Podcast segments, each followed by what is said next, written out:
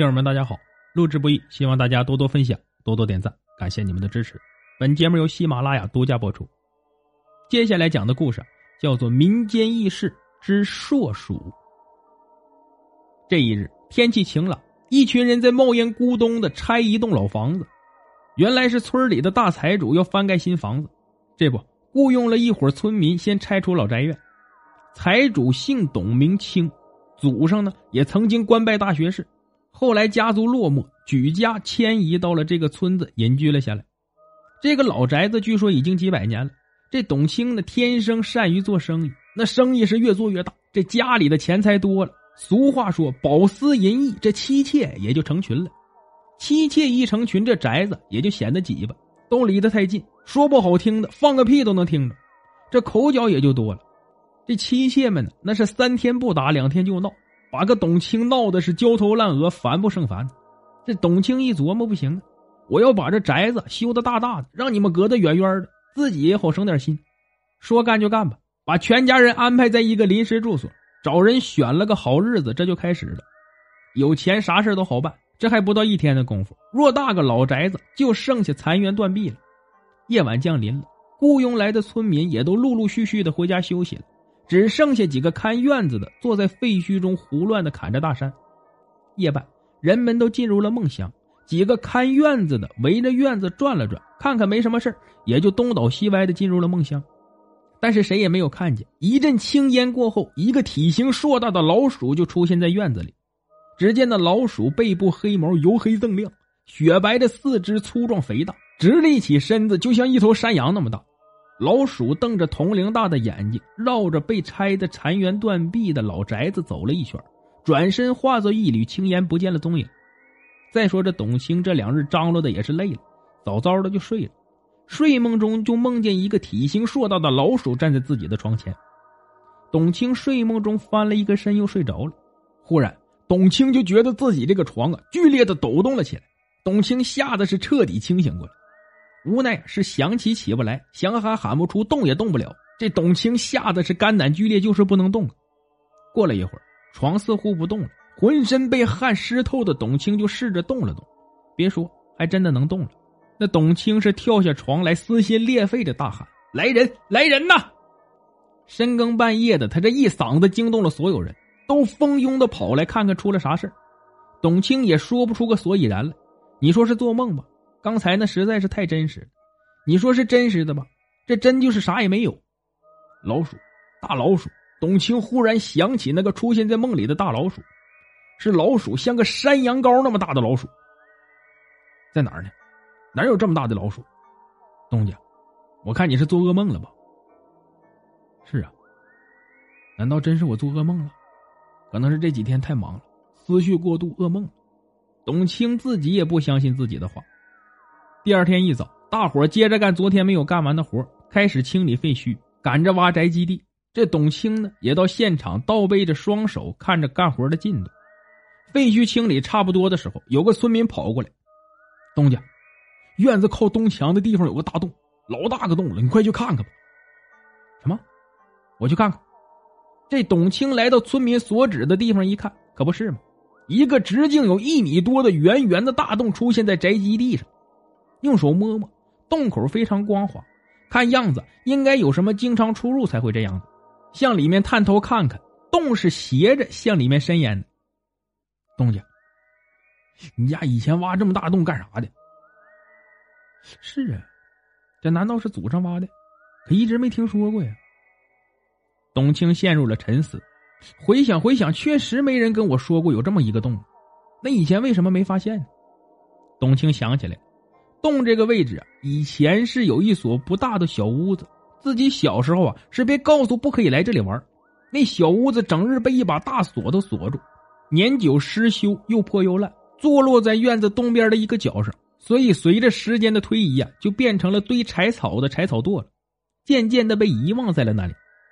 莫非这洞里有什么玄机？董卿决定研究研究，看看洞里到底是咋回事。这董卿啊，试了试。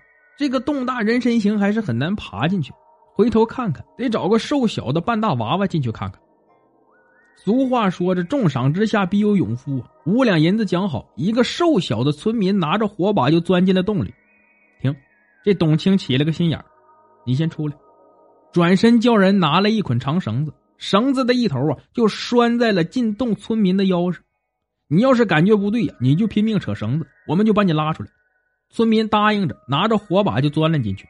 绳子再一点一点的放进去，再看看放进去有十几米了，还在继续。咋这么深？到底是什么洞？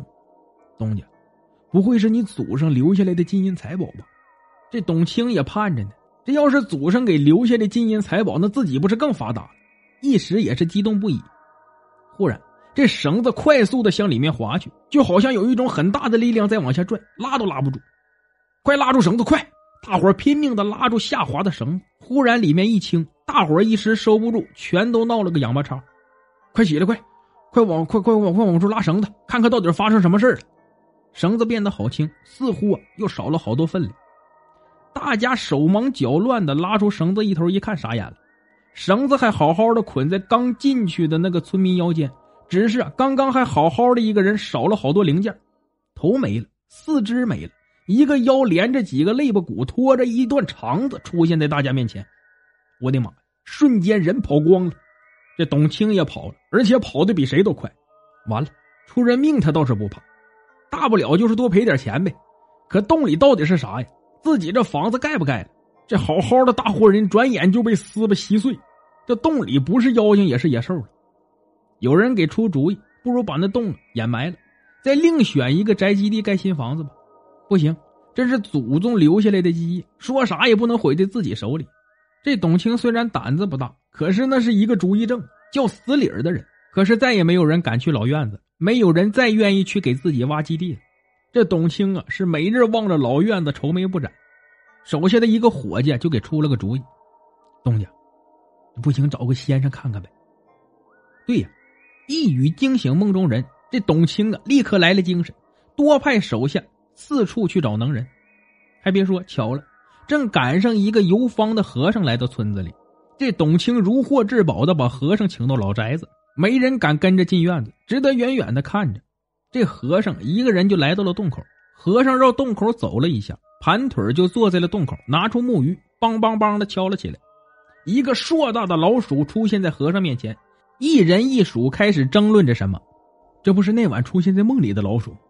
董卿想起来了，原来那个晚上啊是他在作怪。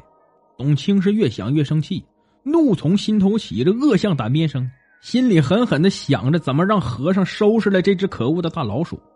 不一会儿。老鼠不见了，和尚走过来，施主，请到这边说话。和尚把董卿让到一边。施主，这是一个老鼠洞，刚才你已经看到了，那是一只已经成精了的老鼠，洞里面是他的鼠子鼠孙。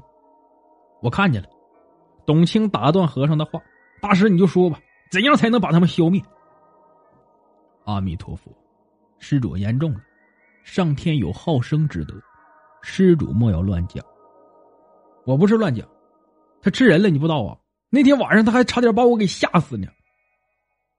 施主，你听我说，这是个成精的老鼠，并且和你们家有很深的渊源。我问清楚了，在你祖上曾经在朝为官，对吧？对，这个我是知道的。那就对了。和尚接着说：“你祖上得罪权贵，命不保息。”当时啊，是家里一只成了精的老鼠救了你祖上的性命，这才得以逃到这里开枝散叶，保你们一脉相传。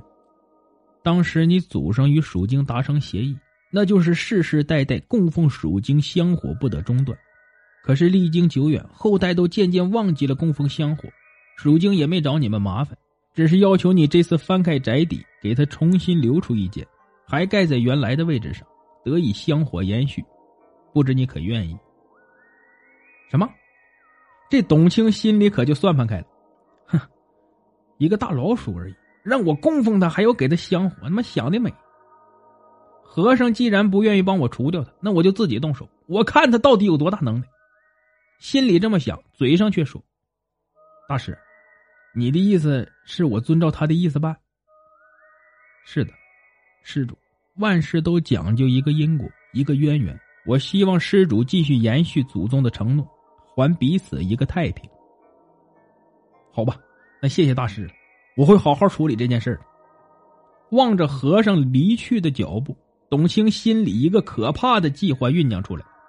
到了晚上，董卿悄悄的找来几个家丁和伙计，装了几袋什么辣椒啊、胡椒啊，又弄来一车棉花，每个人手里都拿着棍棒，悄悄的就来到了洞口。把棉花掺上辣椒面、胡椒面，点着了就往洞里推，并且几个人轮流拼命的向里面扇风。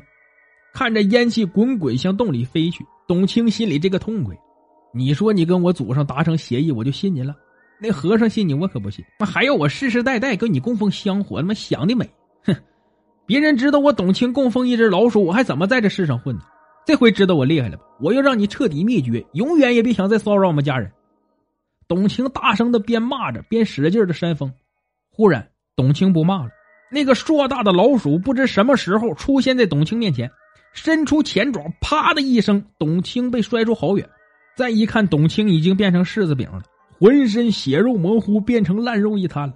快跑啊！家丁伙计四散逃命去。那一夜发生了很大很大的事情，董卿死了，死的很惨，他的家人都死了，死的也都很惨很惨。一个都没有留下，无论是高堂老母还是待哺的婴儿，都被摔得血肉模糊、烂肉一堆。第二天，人们看见一个罕见的现象：一只硕大、长着黝黑背部和雪白四肢的老鼠带队，后面一个咬着一个尾巴，足足有上千只大大小小老鼠的队伍，顺着村子大路向胶南走了。